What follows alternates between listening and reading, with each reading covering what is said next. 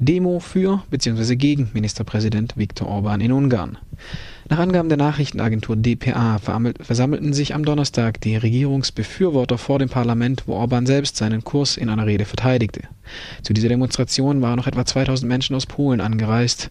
Diese Solidaritätsbekundung wurde von der ultrarechten Wochenzeitung Gazeta Polska organisiert Etwa einen Kilometer entfernt an der Elisabethbrücke forderten Zehntausende die Rücknahme des restriktiven Mediengesetzes und forderten ihr Recht auf Demokratie und Rechtsstaatlichkeit.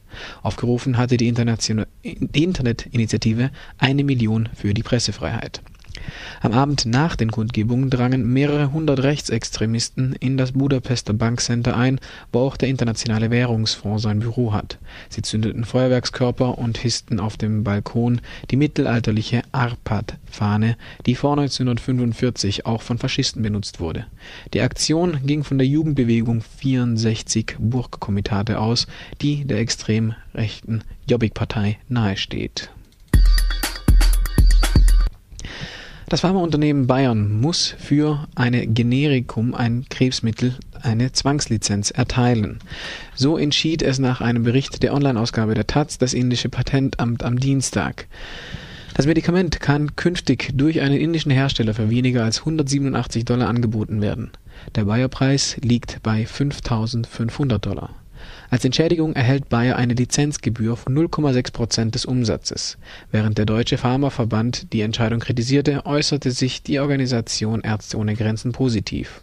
Das Urteil könnte ähnliche Regelungen auch für neue Aids- und HIV-Medikamente nach sich ziehen. In Indien leben etwa 6 Millionen Infizierte und Erkrankte ohne die richtige HIV-Behandlung.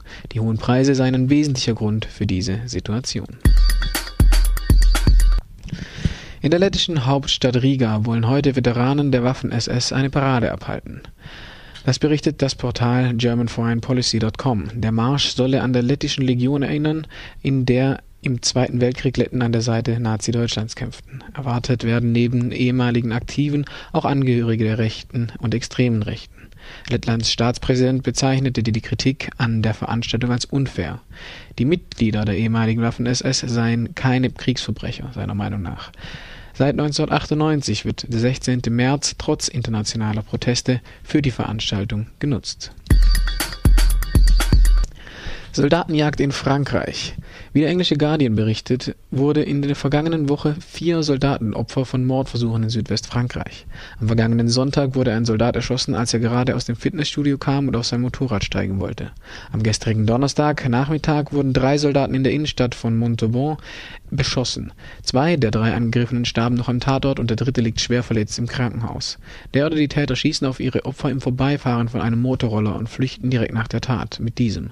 Ein Zusammenhang zwischen den beiden Attentaten ist nahe naheliegend, aber noch nicht von der Polizei bestätigt. Japans Energiewende kommt in Schwung. Seit dem Beginn der seit einem Jahr andauernden Atomkatastrophe von Fukushima Daiichi sind in Japan 52 der 54 Atomreaktoren abgeschaltet. In den kommenden Monaten werden auch die letzten beiden Reaktoren für Wartungsarbeiten vom Netz genommen. Dieser Ausfall von 30 Prozent der Stromproduktionskapazitäten stellt Japan eine Reduzierung von 15 Prozent des Stromverbrauchs gegenüber. Außerdem wurden alte Ölkraftwerke zugeschaltet.